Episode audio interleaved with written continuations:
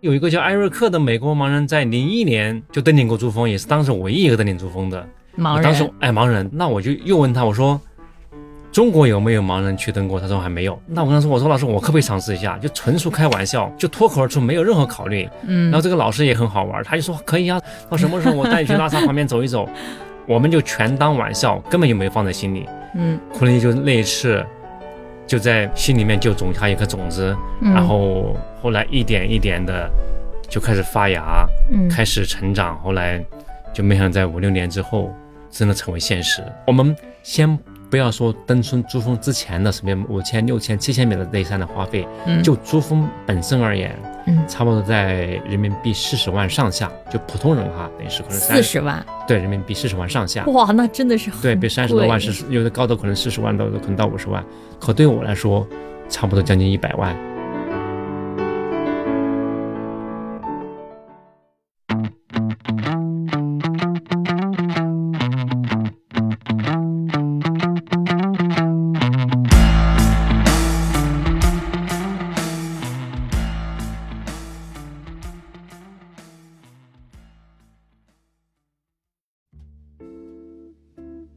大家好，您现在收听的是中国盲文图书馆播客节目《第二视觉》，我是小五。这是一档关于盲人生活文化的播客节目，希望你能够在这档播客当中了解到以往你不常关注的群体以及他们的那些事。如果喜欢我们的话，您可以订阅中国盲文图书馆微信公众号，登录中国盲人协会网站或喜马拉雅、小宇宙、苹果播客搜索“第二视觉”收听我们的节目。也很欢迎您在留言区告诉我们您的想法和意见。Hello，大家好，我们今天请到一位非常重量级的嘉宾张红老师。张红老师呢，现在是呃我们亚洲第一位登上珠穆朗玛峰的盲人。 Hello，所有朋友，大家好，我是张红，很高兴在这里和各位一起交流。嗯，张红老师，那你其实您是什么时间去去攀登的这个珠峰？呃，是去年呃春季呃去了珠峰，哦，就五月二十四号呃登顶，那就是正式的登顶时间是吧？五月二十四号早上北京时间十一点一刻，呃尼泊尔时间九点。太太厉害了！嗯就是其实之前我从来就没觉得，哎，我今天还挺激动，呃我从来嗯没觉得，就因为登珠穆朗玛峰，并且这个峰、这个山都是在我们的地理书里面客观存在的一是个的东西。对对对，是真的没想到跟您这么近的距离，呃。跟一位登上这个山的人这么近距离其实我跟嗯你一样，以前也是在在脑海里面只知道珠穆朗玛峰是是世界第一高峰，其他是一无所知，毫无概念。是吧？对，对对对，真的，今天嗯我感觉一下子把珠穆朗玛峰在您的身上，如果我们一会儿讲一讲，可能具体了，有一些很具体的东西了。嗯您是怎么？因为这很难，我想起来，我觉得它很难。您是怎么决定去挑战这个珠穆朗玛峰？呃，其实这个说来非常偶然，呃，因为我和大多数盲人朋友一样，以前也是按摩，可能跑过很多地方，打工啊、开店啊、什么创业都干过，呃，但一直觉得想干点什么，但一直没有找到好的方向。然后十年前呢，我一一一次机会，我到了西藏，啊、进了医院工作，在医院上班的过程当中，有一次就认识了一位登山家嗯啊，就非常偶然。但当时我们第一次聊天，呃，他就跟我讲到，等于是他们登山的一些经历。因为嗯刚刚我说了，可能在我们的脑海里面，珠峰就是世界第一高峰，这是在我们上学的时候学过这样这样一个概念，其他就就不知道。嗯那他就给我讲到，等于是他们登山啊呢，什么遇到什么冰崩啦、雪崩啦、嗯啊、什么还要爬一些冰壁啦，呃，什么要穿戴很多装备啊，那时候我脑子里面没有任何概念嗯啊、包括等于是呃什么大雪把帐篷给掩埋啦，还有什么他出现雪盲啊，等于什么都看不见啊，嗯呃，但是他也讲到，等于是他的队友在他身边就被那个落石啊击中头部而遇难，等于是很多一些神奇的经历，嗯那我听起来就觉得很神奇，嗯啊、也觉得很兴奋。嗯、那我就突然问他，我说：“哎，有没有盲人登顶珠峰的？”其实这个话我刚刚一一出口就我就我就后悔了，我嗯说怎么可能，对不 对？我说我说我怎么会问这么幼稚的问题？嗯哎，结果没想到他他说有啊，他有一个叫艾瑞克的美国盲人，在零一年就登顶过珠峰，也是当时唯一一个登顶珠峰的。盲我人，当时哎，盲人对，对美国人叫艾瑞克。当时我一下我就感觉，既然我真的有啊，那我就又问他，我说中国有没有盲人去登过？他说还没有。那我那我跟他说，我说老师，我可不可以尝试一下？就纯属开玩笑，嗯，就就脱口而出，没有任何考虑。对当时等于是完全没考虑考虑的是真的会发生。嗯然后这个老师也很也很好玩，他就说可以啊，什么时候到什么时候我带你去拉萨 旁边走一走。但是我也我们就全当玩笑，根本也没、嗯根本就没放放在心里。嗯库伦就那一次就在心里面就种下一颗种子，嗯，然后后来一点一点的就开始发芽，嗯开始成长，后来就没想到在五六年之后就真的成为现实。现在现在我回想起来，我觉得都是一个就是一个梦幻般的一个过程。真的是嗯。嗯您之前，您之前在医院工作，呃，从事按摩是。锻炼有基础吗？没有任何基础，那身个体时基础候不需要有吗？太，没有任何基础。嗯呃，怎么说？因为我相信哈，等于是我是二十一岁失明的，失明以嗯后、几乎就和这个外界，呃，从我内心就开始隔离了，就自我封闭了。嗯因为从小，因为我的经历很特殊，因为家里面，呃，我爸爸、叔叔都看不见，嗯呃，其实从小心里面就很自卑，嗯加上二十一岁突然失明以后，其实很长段时间是走不出来的。嗯呃，所以其实我虽然学了按摩，但是一直想，就在我内心里面啊，一直想等于是撕掉盲人只能干按摩这个标签。嗯所以说就，虽然说自己一直在做，但是当时确实是没有办法，为了生存，为了要生活，嗯但是是从内心里面就想的是，是不是能够找到另外一条路来，呃，给自己提供更多的一些方向。嗯，所以说，呃，一直在这样子，但是一直不理想，嗯再加上等于是就很少跟外界联系。嗯呃，刚我说了，等于是你说锻炼，那个时候没有做过任何锻炼，嗯每天可能就是和多数的我们的盲人朋友一样，可能从这个按摩床到到那个按摩床，嗯然后没有按摩的时候就坐着坐着，回家也是待在沙发上。包括有时候我爱人让我去趟超市，让我出趟门，就懒得出门，因为不想出去面对外界，不想面对任何人。因为在上班，你为了生存，你不得不去面对你的每个客户。但是当你离开工那个岗位以后，你就你就发现你就就不想去跟外界去联系了。嗯，所以说谈到运动是没有任何基础，就没有任何的运动细胞。所以后来我后来才才听说艾瑞克，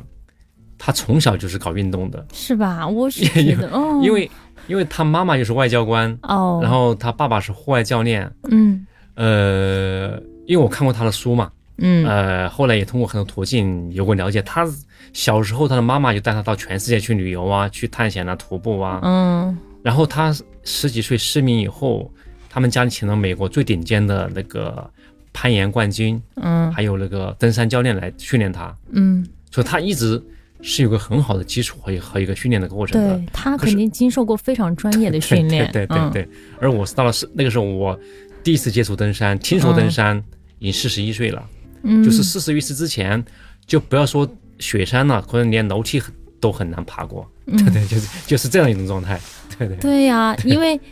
对，那您还您您根本也没有基础，或者是嗯之前也没有了解，包括跟您初次跟您提到登山的那位对登山家朋友对，他也跟您说到肯定有一些很有趣的事情，是，但其中的危险，我想他肯定也也跟您说到。呃、对对是那的，您您您还决定去做这件事吗？呃，其实当时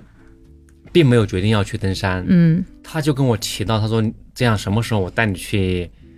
呃，拉萨周边的小山去走一走，就是感去受一去去下感受一下，就徒、嗯去去走一走。嗯我说好啊，等于是，呃，怎么说？作为那个时候作为我们盲人来说，可能也很少去外界。那么外面就是就是在除开你生活圈的朋嗯嗯圈外的朋友，能够愿意带你出去，其实是件很开心的事情。嗯就在另外一个另外一个领域，可能另外一个圈子里面出去感受一下。嗯那我说我说很好啊，就这样。我觉得我记得很很清楚，第一次去的时候，我就穿了一双很普通的运动鞋，那时候根本就不知道还有什么叫登山鞋，还是什么登山杖，哦完还全没有概装念，备之类完全的，没有，完全没有。 嗯我就穿了一双登登登山鞋，拿了拿了一根盲杖嗯就去了。穿了一个这个运动裤，那个因为拉萨周边的山全是沙石的，它没有植被，嗯就是全是那种乱乱石头，才才才能去滑的。哦，那我我就拽住他的胳膊，不就好有着力点，我的感觉就像平时在在在城市里面，在抓住人家的胳膊就就往上走，结果嗯，就这样子一走一摔，一走一摔，啊哦，一走一摔，呃，但是那种感觉挺好。为什么？就是当你面对大自然，就你离开你可能那种城市的这种家里面的工作的岗位，你到到到到户外，那种虽然说会不断摔跤，但是内心里面感觉还是挺释放的。嗯哎，就这样子的，你就一直向上爬，啊、又站不稳，而且那个那个像盲杖，那个是毕竟毕竟它不能借力嘛，它只能说用了探路的，对不对？嗯， 不能不能不能用太大力，一旦一太大力可能就会就就会折断还是那个啥，所以说对，就就就很小心。嗯但是就有一点呢，是我一摔了以后就可以立马起来。后来老师就跟我说，他说，哎，他说你虽然容易滑倒，但是你看你你可以马上就起来，就是你的协调还身体可协以。调能力很好， 啊，对对对，你你你摔倒以后，可能瞬间就起就就就能够就能够弹升起来了，就这样子。这是第一次，呃，回来以后，确实那个时候手上啊、脚上就挂了很多伤，嗯呃，还是很疼。嗯其实在山上的在山上的时候，摔一段一旦摔跤以后，当时我想，我说这这回去再也不来了，我说这这这个这个这个绝对不是我 再也能不来干的事，再也不来了。但是回去以后，就是虽然说那个手脚上的那些划伤啊，就是还是疼，但是内心里面感到有一种释放，就是嗯可能之前以前没有过那种感觉，嗯也但是当时说不清楚是什么感觉，嗯，就总有一种期待，就是什么时候再还想去，再去，哎，哦当当时当时就这种感觉，就什么时候能是能够再去一下，嗯呃，就这样子，就因为这个老师也非常好，等于是也呃就就带了我去几次，嗯然后去过几次以后，然后慢慢慢慢，可能就下次我就知道了要要去呃整一双那个什么就是徒步鞋，能够嗯防滑的，嗯，然后他给了给了我一根登山杖，等于是、呃这样子就慢慢慢慢的就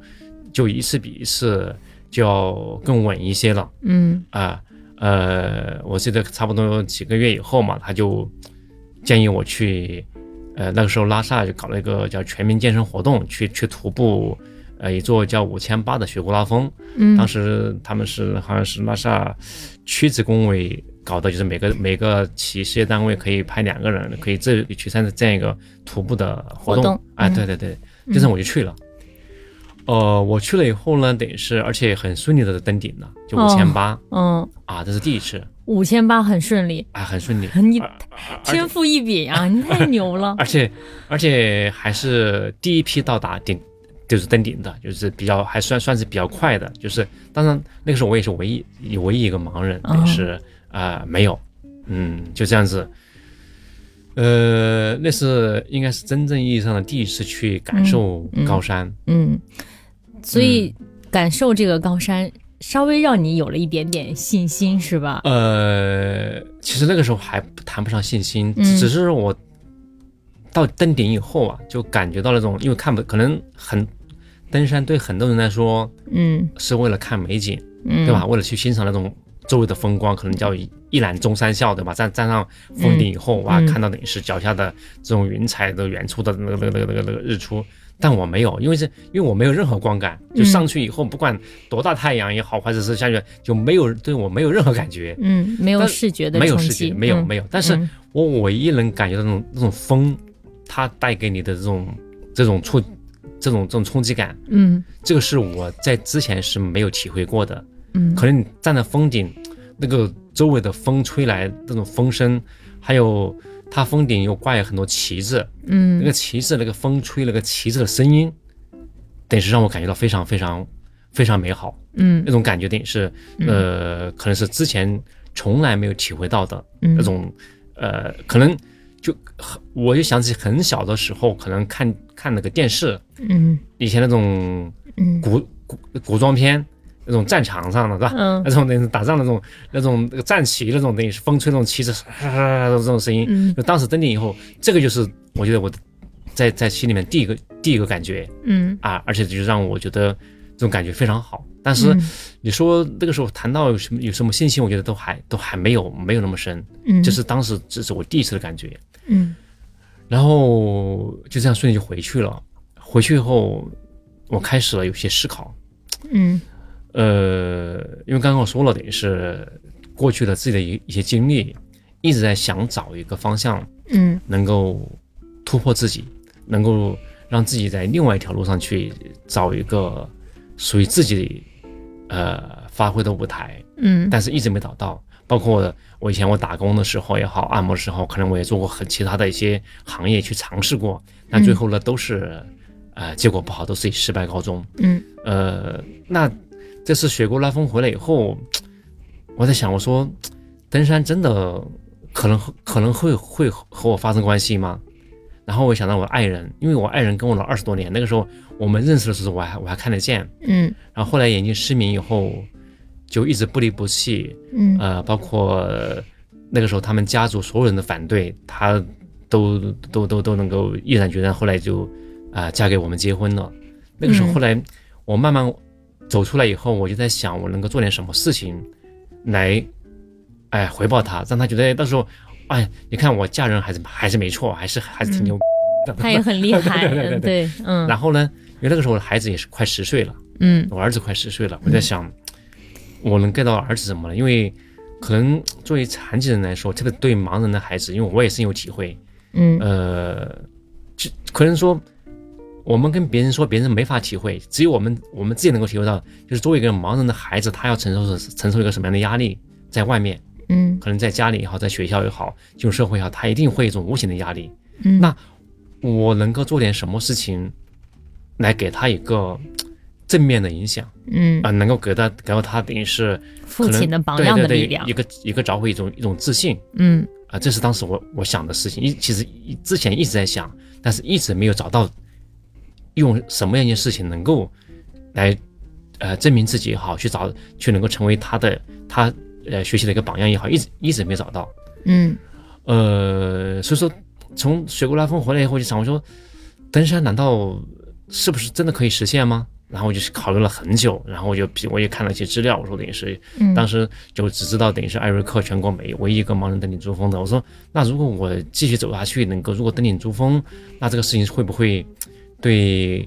呃我爱人也好，对孩子也好，嗯啊、会有什么样的一些影响？嗯其实就那个时候我就开始在自我决在定了对对对对，就开始在想，我就是想，嗯就其实这样你想的越多，就发现这个事情就一旦成了以后就，会就会就很有很多幻想，对不对？对，对很 对对很振奋，越想越振对对奋，对，越越想越兴，越想越兴奋。嗯那当时我就讲，我也我就感觉到好像一直一直叫冥思苦想好多年，一直等于是在想没找到一个点，那突然可能就发现这个点，也许也许就是我可能对，最后的一次机会，可能嗯会、可能会让我等于是呃叫那个那个另辟蹊径嘛，能够让自己等于是能够可能重新站起来站起来的一个机会，嗯就这样子，所以就就开始有了这个想法，嗯就，开始第一次有有了真正的可能就就想等于是呃去登山的想法，你那么决定了才告诉你的爱人，还是你呃跟他商量？没有，就是我有这个想法，我我想好了以后，后来我就跟他说，我说我想去跟我的爱人，我说我要登山，包括我身边的医院同事啊，嗯身边朋友啊，我说我要登山，而且我说我说我要想成为中国第一个登顶珠峰的盲人，那时候还吹牛，知道吗？呃啊，我哦那说大家 都什大家都什么态度？可想而知，其实所有人所有人听完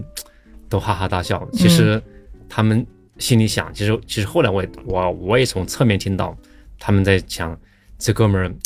不但瞎了，也快要疯了， 他都快要疯了。嗯，其实他其实因因为为大家也因为在固有的认识里面，可能觉得这个事情确实比较难。嗯，而且是非常难，不是对比较难，是非常难。。嗯呃，其实我也能够理解嗯他们说的一点没一一点没错，因为刚刚我嗯说了，在四十一岁之前，我没有做过任何一项运动。嗯啊，不要说登山了，或者说连楼梯、连连连门都没出过，怎么可能去登山呢？嗯，就完全没有这个概念。是。对，嗯，嗯，那你你妻子还是比较支持你的。呃，其实他那个时候他也不会相信我真会去登山， 哦，他想着你就说说而已。他觉得我只说说而已。还有呢，嗯他想，因为他平时可能也看见我，一直可能有时候在沉默的在思考，也比较苦闷。他还想，如果说，哎，你能够走出去，能够有有一个兴趣，那么也是一件好事，也挺好哎，也挺好，这是等于是他的一个初衷，等于是，嗯但呃，我相信他从内心里面一定不会相信我真的可能会去，就真的可能会去登山嗯啊。如果说那个时候我当他知道等于是我真的一定去决定的话，肯定呃也会极力反对，也是开始的时候，嗯嗯，那您就决定去登山以后准备的那个过程呃，复杂。吗？其实那个时候说是说了，嗯但觉得虽然说牛吹出去了，嗯但内心里面觉得这个事情对自己还是那么的遥远，遥不可及。啊嗯因为怎么说呢？我刚刚说过，之前没有一些基础，嗯而且那个时候身边也没有人来给你一些什么样的指导嗯啊，不知道，就自己连怎么样的运动啥，就就就就就就完全没有概念，那怎么办？那时候那个时候只是就开始天天什么做做俯卧撑啊，做做仰卧起坐啊，爬爬楼梯啊，就最简单的嗯啊，这些这些也是就就开，其实更多的是就自我在安慰，我要我要开始锻炼了，对吧？嗯开始锻炼了，啊对对对 对对，就就就这种先这种锻炼起来对，。先锻炼起来，先动起来，总嗯总之是等于是先动起来。嗯那么到底能不能走下去，下步是什么，自己是心里面是完全没底的，完全没底嗯，啊、那登珠峰那肯定有一个时间点，您决定嗯我真的要去。登珠峰了，那登珠峰肯定是需要一些准备，可能跟您刚才说到的，您那位登山家朋友嗯带您去拉萨的一个是、呃五千八的嗯山的这个还、还是不一样的概念不，一样，完全不一样。可能会需要一些专业的训练吧。呃，其实，在登珠峰之前，我登了好几座啊，六、千多的、七千多的，嗯，呃，一些山，那些都是是是经过专业训练，还是也是随机呃登了一下，发现自己没问题。呃，其实我自始至终，嗯包括登珠峰前，嗯，都没有经过专业的训练。哇，为什么呢？因为条件非常有限，嗯一句话没钱。因为这个你花费是很大的，非是吗？登训练登山的话，它在所有运动项目里面是最烧钱的，是最烧钱的登山是吗？我啊，们非还常非常烧钱。嗯不了解。呃，因为你要找教练来带你，嗯，那个时候，因为你没有，人人家没看到你有成绩，啊嗯对吧？你是默默无闻，你要想请个请个教练那个啥，那你是没有钱的，就连那个时候去健身房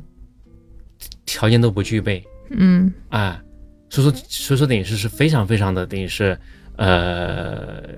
在训在训练这块是叫不不规范的，嗯呃，我记得等于是第一次爬六千多米的时候，之前我唯一能做的就是爬楼梯，嗯，包括登珠峰之前，这么嗯几年，就对一个盲人来说，这是最笨的，嗯也是最简单的，嗯可能也是最有效的方法，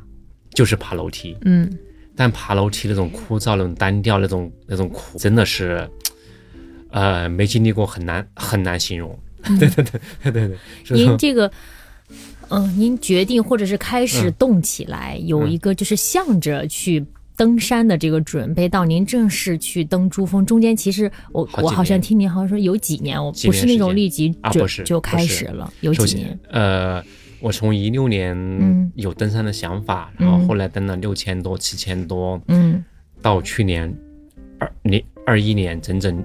五年时间嗯，啊，整整五年多时间。对，这五年当中，您就陆陆续续也也也去去做自己日常的训练，也有登一些呃山、对去对去对尝试一对下。对对对嗯，其实呃，因为所有每一个登去攀登珠峰的，嗯他都。必须要经过啊从低到高，比如从嗯五千米、六千米、七千米，嗯，有这样一些适应的过程。哦，啊，不管对自己的体能啊，对山的感觉啊，对装备的熟悉啊，都都必须经历这样一个过程。嗯嗯，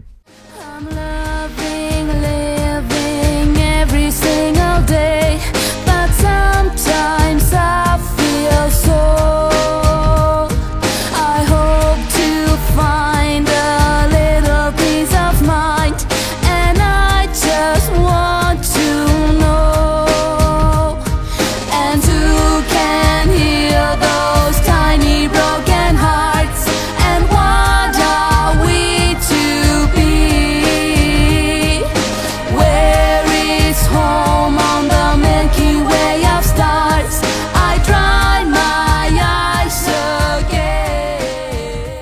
之前我了解到，您看您还有一个片子，就是也通过那个片子了解到一些登山的事情。嗯登山是要花很多钱，尤其是登珠峰，是吧？呃，对，可能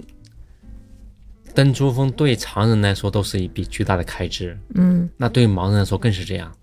因为盲人的话你看不见，可能你需要的保障就会更多，嗯，就团队是是，就会，保障包括哪嗯些后方勤面，保我们障真的都比不如是说后勤保障，嗯，比如说向导，向导对、哎向导，呃，可能正常人呢需要一个或者两个，嗯那对于我来说可能就要至少四个，哦四个四个向导，而且嗯训练我去还还得带个中方向导，哦，因因为为要方翻便译交流，方便交流。嗯嗯，如果说正常人的话，他就不存在，嗯只要有一个向导能够帮他啊、做一些等于是后勤啊，做一些等于是背嗯负东西啊，然后来来来来评估天气气气候啊，嗯就就够了。可对我来说，可不是这样。嗯，因为看不见，你整个攀登的时间就会拉长，嗯，时间拉长，你需要的物资就会更多。对对，哎，你掏的是更多，然后你那准备的装备各方面就就比常人要要要多很一些，多要一些，费钱所以说费用就会要高出好几倍，是说吗这是最大的问题，对不对？哦，真的是 对对对对，大概需要多少钱？比如说正常人哈，嗯就是目前就是市场上呢，就正常人嗯登珠峰，我们先不要说登出珠峰之前的什么五千、六千、七千米的内山的花费，嗯就珠峰本身而言，嗯差不多在人民币四十万上下，就普通人哈，等于是可能四三十万，对人民币四十万上下， 哇，那真的是很对，比三十多万贵是有的高的可能四十万到可能到五十万，那可能可对我来说，差不多将近一百万，甚至出头，一百万，出头，对这些都需要自己出，没对，哇天哪而，且我真的是好贵，而且我在两年前疫情刚开始的时候，嗯我身无分文，没有钱，我不是有钱人，我是打工仔，而且打工仔之前一直在，呃，刚刚我说了，一直在在追梦，在想去实现一梦想。那么实现一梦想以后，就可能去尝会尝试各种事情，对吧？尝试做各种事情，那么尝试做各做各种事情，你就会要，肯定就难免要花钱。嗯所以说等于是我的整个收入啊，很多时候就花在了可能平时去做一些尝试尝试，嗯包括我刚才说之前要登一些五千啊、六千啊、七千米的山，呃，都要花钱，这些也得要花钱，对，都要花钱。这些应该因为也需要有团队配合是哎吗，？对呀、因为呃，还是有危险，需要保非常障有，危险，嗯因为盲人你一定要有一个贴身的向导，嗯一对一的，必须必须是贴身的，嗯啊，对不对？那这个就相当于我去登山，最起码你相当于你要付两个人的登山费，所有的得至少是两个人，就是至少是就最低最低最低是两倍以上的开销，就是比比常人来说是是常人两倍的开销，因为别别。嗯别正常人的话，他一个人他就去了，报报个名字，不不管是那个登山队、那个是是那个登山公司，他就 OK 了，然后这这跟着、跟着部队就走就行了。那么我就不行，我就必须还得找一个人，嗯另外再请一个专业向导来来来来贴身在我身边，所以说那就是我的费用最少最少是两倍翻倍对翻倍，对对对对对对哦珠峰，呃，这个高峰或者是这个危险性，还有这个困难程度，还有这个经费都没有吓退您，决心这么哎因为这么坚定吗？对，所以说怎么说呢？其实，呃，我刚刚讲了，因为从我第一次听到有盲人登顶珠峰来自美国，那我说我作为中国的盲人，呃，既然我走出去，走出跨出第跨出第一步了，我就希望等于是能够。跨到终点，能够等于是达成这个最高目标，这是这是这是一个一个初衷。嗯呃，再一个就是刚刚我说的，谈到自己的家人、自己的自己的爱人、自己的孩子，啊，这是等于是呃一个点。再往后呢，等于是慢慢的，可能身边的一些朋友，可能外界的，甚至有些不认识的人，当他听说哇张红啊看不见，居然居然可以登山，他们就会是有所改观，改观。嗯呃，其实这里我就举个例子，像包括现在有个有个有个企业家，深圳的，他现在每天早上都给我发发消息，嗯为什么？他就是在可能四年前嘛，嗯听到我那个时候好像登刚登完七千米的一个雪山，他之前从来不运动，嗯啊，一个从来不运动，他听说我以后就从开始第一天考第一天跑五百米，嗯只能跑五百米，慢慢的一天跑五跑一公里、两公里、三公里，到现在每天每天要跑二十公里，哇，每天现在是，而且他去年是跑了两千八百公里，一年，一年嗯，就是累计，累计。嗯那这个后来我就觉得点是这个事情不是我一个人的事情，我如果我做好了，我觉得他不但可以，呃，可能之前可能想到自己，想到想到孩子，想到家庭，对吧？嗯那慢慢的发现，其实他可能会影响到周围的一些人。嗯我觉得这个，呃，作为一个盲人来说，可能之前我们是生活在一片漆黑的黑暗当中，可能自己就发现自己，呃，就没用啊。那个时候这样，自己没用，被被是被这个社会社会边缘边缘化，呃，而且，但是你发现，当你可能做了一件并不算什么的事情，反而去会影响到别人，别人可能会因为你的一点点事情而发生改变。我觉得这个就就很有很有意思了。我觉得这这个就反而让我让我的整个这种内心啊，就觉得一点一点开始呃亮了起来。就之前那种那种自卑感，那种等于是呃自我的束缚，那种内心的那种被束缚的感觉，可能一点一点一点被解开。这是这是一个过程，应该是嗯，哎对。太厉害了，筹钱很难吧？呃一百多万呢？筹钱非常难。其实这个，呃，这里我就讲到一起呃，包括我在训练的时候，其实我讲那个时候两年前，呃，在拉萨，当我要决定要登珠峰了，每天负重三十多公斤，在拉萨爬楼梯，嗯每天早上四点钟起来爬楼梯，嗯，每天然后要还要去上班，还要上班，呃，四点钟爬到六点过，嗯爬要爬两三个小时，爬两百层、三百层。嗯那个时候爬楼梯就就你想，本来拉萨海拔三千七对吧，三千六七，嗯，再负重三十来公斤，那简直是可以说是要命的感觉。对，那不停的爬爬爬，脑子里面想，这样爬有没有用啊？对不 对？为什么呢？因为事情没有着落，嗯对，感觉到看不到希望。因为我是爬楼梯嗯爬上去，然后坐电梯下去，就来回循环爬。嗯嗯爬上去以后，脑子里面就就就很纠结啊，是是是要爬还是不爬？是就然后关键是有时候你你坐电梯还会碰到同事，对吧？碰到同事下去，碰到同事，碰到碰到他们干嘛哎就呢干嘛呢？ 他们这样这样，但是虽然说虽然当面没说那。通过他们那种，因为盲人的感觉是非常灵敏的，对不对？可能对他们哪怕一句问话，哪怕可能有一点都都能感觉出来的，你是其实嗯是一种不可思议的一种感觉，嗯就是就就就这种的，知道吧？所以说就是导致那其实我们心心里面你是也有有点有犹豫犹豫，有波动的，对不对？嗯嗯但波动呢，当时那个时候就开始内心很矛盾，是是爬呢还是不爬呢？是爬了还是不爬呢？一直在这样这样这样这样，等于是自我斗争。但是我其实包括我爱人也是，怕白爬了，白爬没了他你这样没凑够你钱，你这样子等于是叫什么叫叫叫叫呃叫啥说是叫什么自虐？你这样哦子每天自虐这有意义吗？等于是，嗯而且而且你去上班还面对同事对你的这个可能冷嘲热讽。哎，我们张医生要张医生要要要要登珠峰了，怎么怎么怎么样？其其实心里面一点底都没有。嗯其实他们这种，其实就更加加加重了对这种内心的这种这种这种压力。嗯，那感觉架那儿了，对，但是如果不爬，如如果不锻炼，那我就那我想我想到不锻炼，我说想想放弃，但这个时候我内心里面就另外一个声音可能跟我讲，他说：“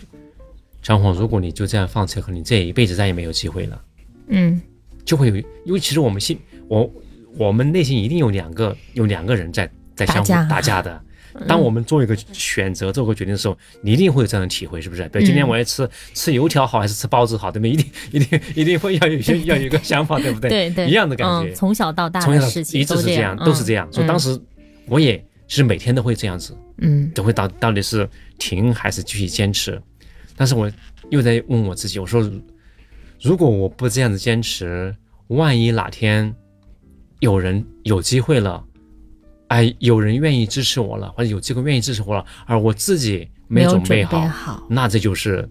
那就就就就就更遗憾，更遗憾了。所以、嗯所以说，我就一直没有断。嗯呃，就这样子，真的慢慢慢慢的就有了第一笔那个，也是一位盲人，嗯可能也来过咱们图书馆那个呃青光峡的陈庭元老师，就为我捐那个募来第一笔资金嗯啊、足足五千美金，嗯，五千美金哎也不少对了，，也不少。嗯，但是后来一想，确实离离一百万还差太远，对但是总是有有一个零的突破了。对，有零的突破以后，那种劲劲儿就有了。嗯因为可能从零到一是最最难的，不管我们做任何事情，从无到有那个从零到一这段可能是最难最难的。嗯很多人可能不管我们做任何事情，很难突破零到一。嗯但是你一旦突破零到一以后，从一到十相对要容易很多了，嗯，确实是这样子。后面还是后面就相对要顺利多了，然募后款比较顺利，募款等于是后来一些包括一些活动啊，等于是邀请我去呃跟他们一块儿去徒，比如比如说去徒步，徒步呃做了一些分享，然后他们他们就马上做众筹链接，呃这样子等于是通过众筹，然后后来身边的一些朋友，确实他确实很多人啊，很多甚至可能就认识一两次见面的，他发现等于是被这种。可能被我这种这种这种这种执着、这种这种决心，等于是应嗯该是感动的。嗯呃呃，包括后来我回来以后，我问他们，我说当时你为什么支持我？他说其实我觉得你这个事儿还是不靠谱。心底里是这样 对对觉得对，，但是他但是他但是当时我如果说当时我没有一点动作，我就我觉得我对不起我自己。我 嗯那是，但会他说我，他说你你，他说你当时那种每天这种这种每天的坚持，就这点我他都已经足够了，等于是。嗯哪，怕我坚持本对身对感本动了对他本们，身已经足够了，知道吧？嗯这、已经足够了，所以说参与，然后就就这样子一点一点一点的，包括叫后来呃，像凯乐石啊，等于是户那个那个那个户外品牌也给了赞助，然后嗯后来我们医院也给了很大的支持，嗯真正是到我出发之前才算勉强凑够，嗯所以一切都是最好的安排。嗯这就回到等于是可能我们我比较喜欢看一些那个什么书啊，那个啥，以前我看过一本书叫《秘密吸引力法则》，嗯这个吸引力的吸引力的力量真的是等于是我觉得我个人认为起了很大作用，因为嗯那个时候我每天都在想，我我没有想过，就是我没有想过，等于是我去不了。嗯我一定是在想，我一定能去，只是这个过程可能会很很艰难，嗯这个过程等于可能会会会会会会很坎坷，所呃呃，所以说等于是我就虽然说虽然说我有有无数的无数次的纠结和矛盾，但最终等于是我呃对挺了过来，对对两个小人打架，最对对终对坚持的那个小人赢了。，对对对对对对对对是这样子，是说嗯对确实，对我因为因为我也之前有过一定的了解，就是筹款的这个过程确实嗯还是很难，并且也是登顶珠峰很重要的一个是前提准备。 是嗯，那反正其他的问题都解决了，您后来也有了非常专业的向导团队对，因为我从影片当中了解到，呃对，强子他是他是您的所谓的那就您说的那呃个贴贴身向导，贴身对向因为我导，们从那个一九年去穆斯塔格就在一块儿磨磨合，嗯呃，然后后来包括去珠峰，呃，就一直在在一起，而且他也是一个非常专业，嗯呃，非常敬业的一个向导，所以嗯说等于是我们就，但是这个过程呢，也是呃从陌生到熟悉到最后的完全的信任，嗯，它一定是有这样一个过程的。嗯，那强子他们这个团队之前也没带过盲人吧？呃，强子是没带过的，嗯，呃呃，不，他就是一一九年带我嗯去跟布斯塔克、对，就跟您接触啊之对前，嗯对对对对。但是呢，呃，因为他是我们是跟尼泊尔那边公司当地公司合作，嗯，尼泊尔那个公司呢，他就是艾瑞克就他们带上去的，哦，就尼泊尔那个登山公司，他们是有经验的，哦，就就就美国人艾瑞克最早零一年也是他们他们那个他们公司作为后勤啊、呃嗯上去，而且上次我去了以后，我还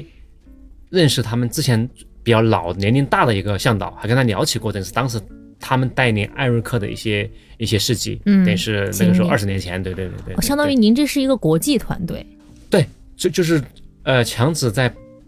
配合几个夏尔巴，哦就是就是这样子的，哦对对对对对明。白。但是他们也还是整个那个公司还是有过带领盲人啊登对山的这个相关的专业经验，能对好一点对。对您也对是，您是查过他们有这个经验，所以选择了他们，还是啊、对，因为我巧合？呃，应该是查过，因为之前我们我跟强子我们在讨论的时候，嗯都专门等于是去去去去去了解过尼泊尔的一些登山公司。嗯后来呃，包括这个尼泊尔的公司这个老板，我记得是在一九年，嗯还专门从尼泊尔就为为了我这个事情嗯飞到成都，嗯我们。就是那个时候，等于是我只是还有想法啊，只是有想法想去珠峰，等于怎么样？等于是他专门从尼泊尔飞过来，我们有过有过面谈，等于是，嗯首先，我觉得这个这公司的这个老板至少是还是挺重视的，嗯而且也也很靠谱的，当时的感觉。然后后来等于是聊到他他们是怎样啊、呃当时怎怎样负责那个艾瑞克的一些一些后勤保障，我觉得就就可以参照了。对嗯，其实我可以举个例子，我觉得这个更就具象。对对对对，就就就就民企对对盲人来说，就我觉得就 嗯可能比如到一个没有到大本营哈，嗯大本营的话，它那个因为我们全部是全部是帐篷嘛，可能嗯你睡了帐篷和餐厅、卫生间，因为盲人可能上卫生间最最难的，嗯这不是找到你到你陌生的地方，嗯这个可能是最尴尬，同时也是最重要，也是最最难的一件事情。嗯而且那个它那个大本营就修在那个冰川上，就全是全是乱石头，地面是不平的，嗯就是而且因为它冰川嘛，冰川随着天气的变化，那个冰川是有是是要也是要变化要移动的，嗯呃，那而且它它它整个那块营地是分散的，嗯那因为你到营地以后，你不可能你身边随时有有正正常人，嗯比如说我要去上个厕所了，我要是现在我也我突然我要我也想去那个去去餐厅那个去去去去去去喝水了，我突然你现在我要我要干啥了？你你肯定不是二十四小时有人有人在你身边。那么我、嗯其实我相信我们很多盲人朋友都都有这个感受。其实我们也不希望有人一直在我们身边，我们也希望的也是很多事情我们我们能够自己去自己去做。嗯呃，然后他们就跟他就当时就跟我跟我起个建议，他他们就在我的帐篷，呃，就是在我的睡觉的帐篷，在餐厅，在卫生间，在厨房，专门拉了一根绳子，嗯，就就哦连了一根绳子，对，然后呢，等于是刚好等于是差不多跟头这么高，这样的话我出去以后，我想我想去卫生间摸我着我扶着绳子就可以过去了，哦，那对对也对是对对动对了脑筋的对，，动了脑筋，就嗯就扶着扶着扶着绳子就可以过去了。我要想去去去去餐厅，就也是抓住绳子就可以过去了。嗯嗯，就这辨点别好方向就可以。嗯哎，对对，一个是辨别好方向，二个等于是就就就不需要引导了。哦因为我觉得这，我觉得这当时这点呢，这个之前我都没想到过，嗯没想嗯过为什么呢？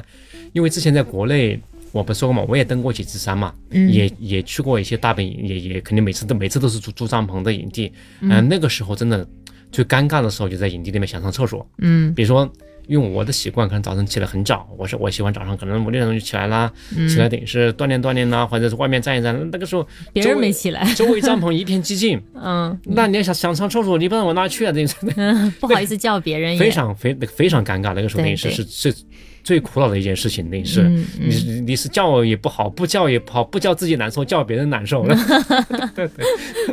哎确实。 对对对那他那这绳子的这这事儿是你想出来没的，有没还有是没有，他没有们想出来的？之前我都没想到，嗯这是他们就是我说的那个尼泊尔公司，他就想到想想的了这一点，那哦是那这个公司对嗯对很厉害。这，这就解决了盲人其实一个痛点，知道吗？对就，是其实 这种看起来是很细节的对东西，其对实对是对很难想到的，很难想到做很到难嗯舒服是很很难想的，到很难的。因为因为你知道在在那个营地里面，他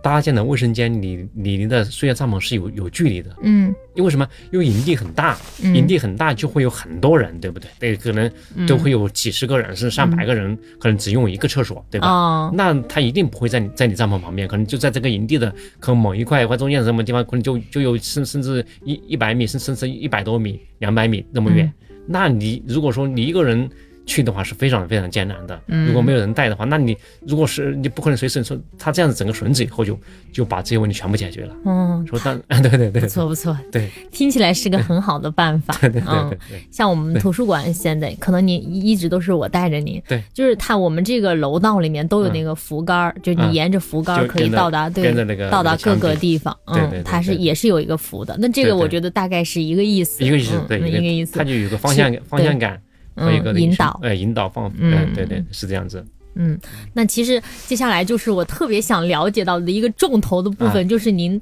登珠峰的这个过程，因为我我之前也看过一些，就是包括纪录片、先导片，但是我感觉片子当中可能只能窥到冰山一角，这个过程呃有什么是。让是的您很深刻的，或者是给大家分享一下？这因为可能有的人。哎，不是有的人，大部分人一辈子都没办法去到那个地方。嗯，您可以给大呃家分享一下。因为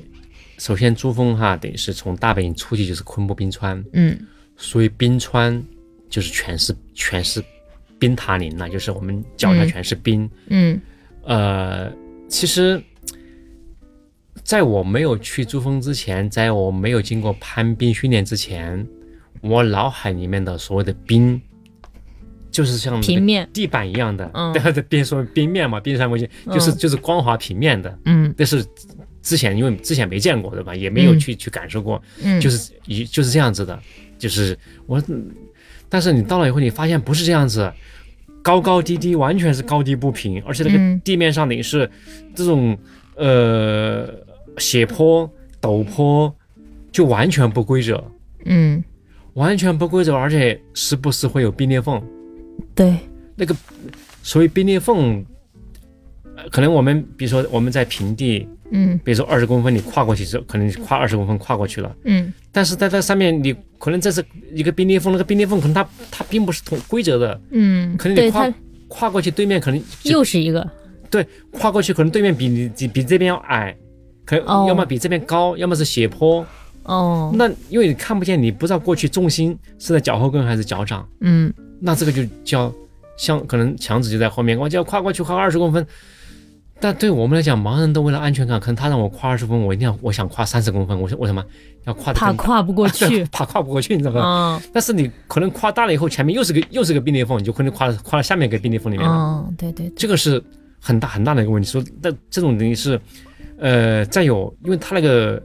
地不平，你嗯重心没办法掌握，嗯不像我们这种平地，你哪怕你一个人走，你至少重重心是可以掌握的。为什么？等于是对脚脚掌下就是平的，嗯但那个是完全没有，对，而且那个脚穿的冰爪，嗯冰爪呢就是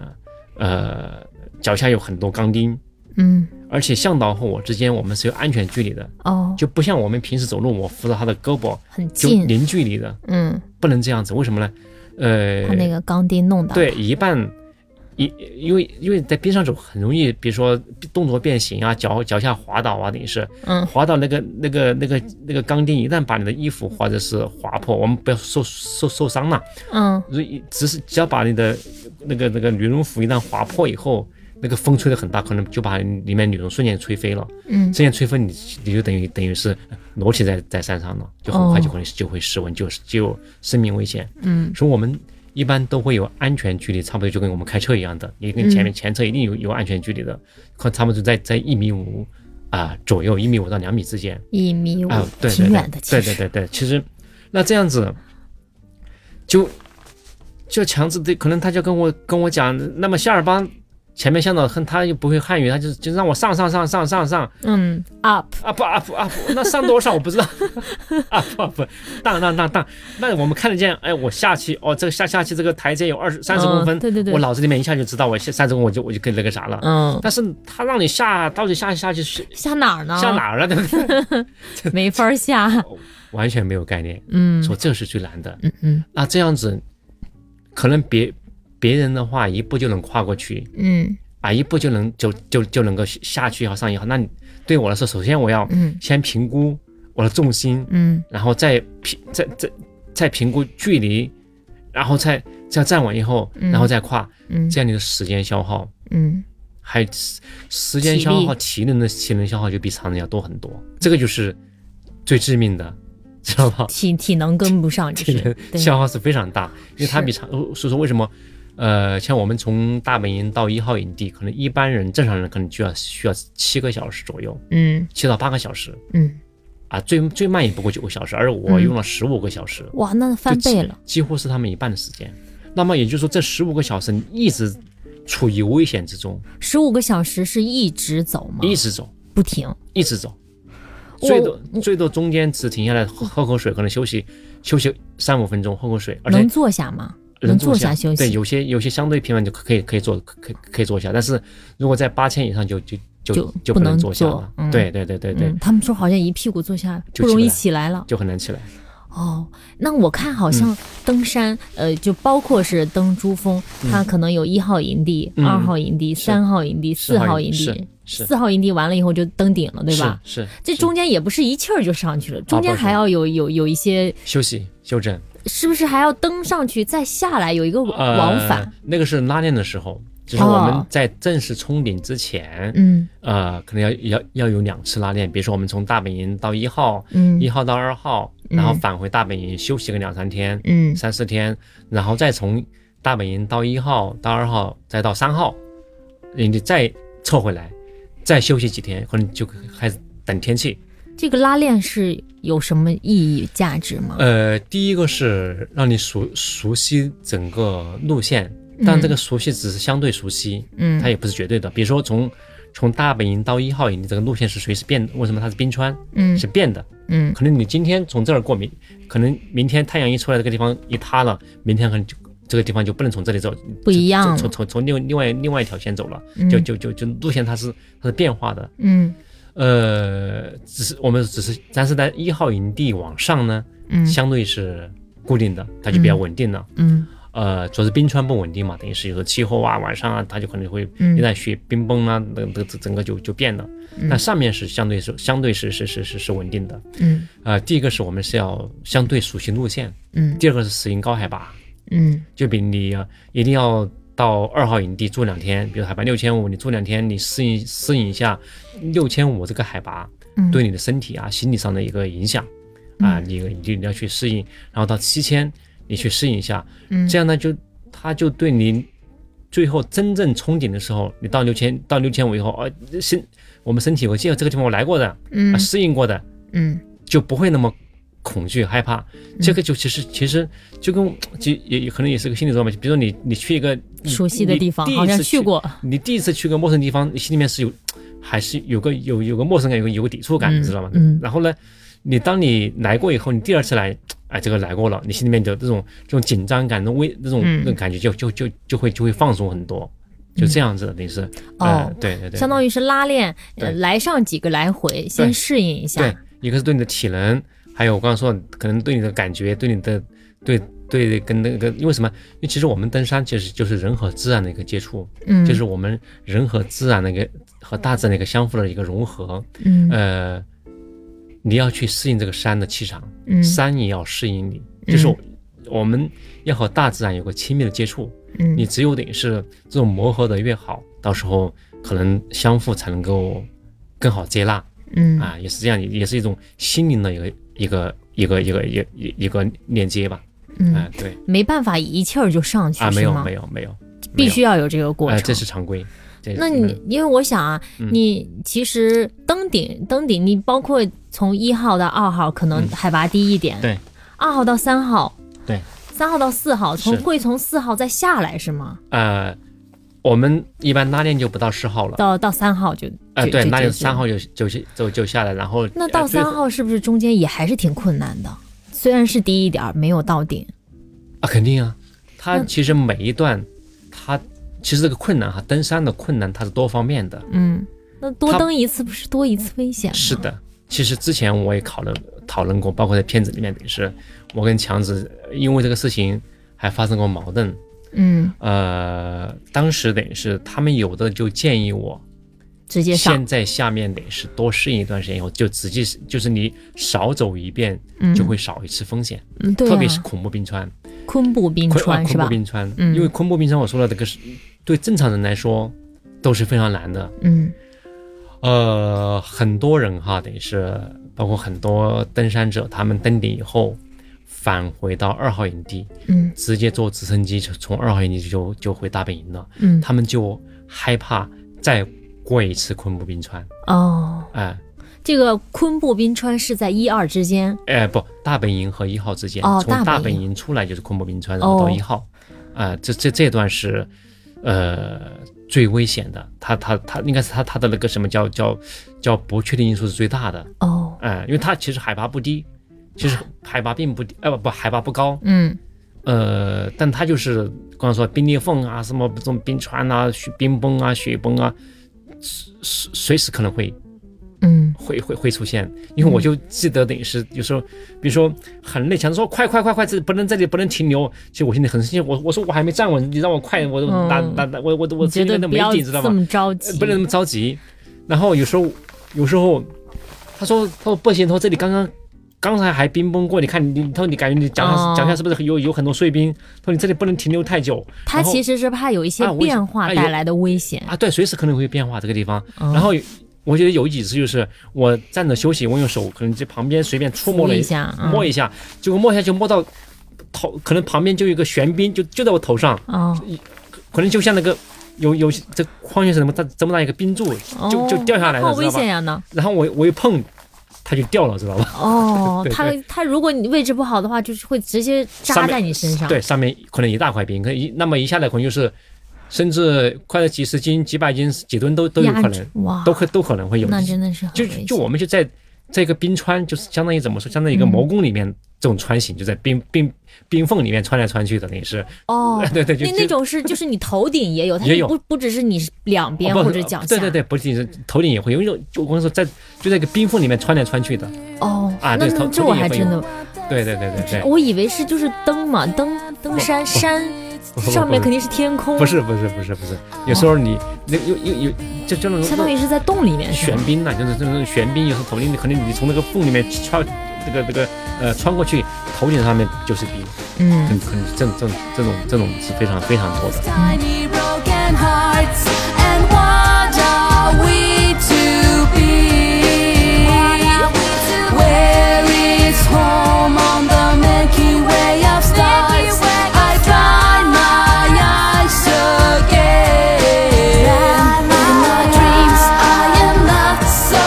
far away from home. What am I in a world so far away from home? All my life, all the time, so far away from home. Without you, I will be so far away from home. In my dreams, I am not so far away from home. What am I in a world so far away from home? All my life, all the time, so far away from home. Without you, I will be so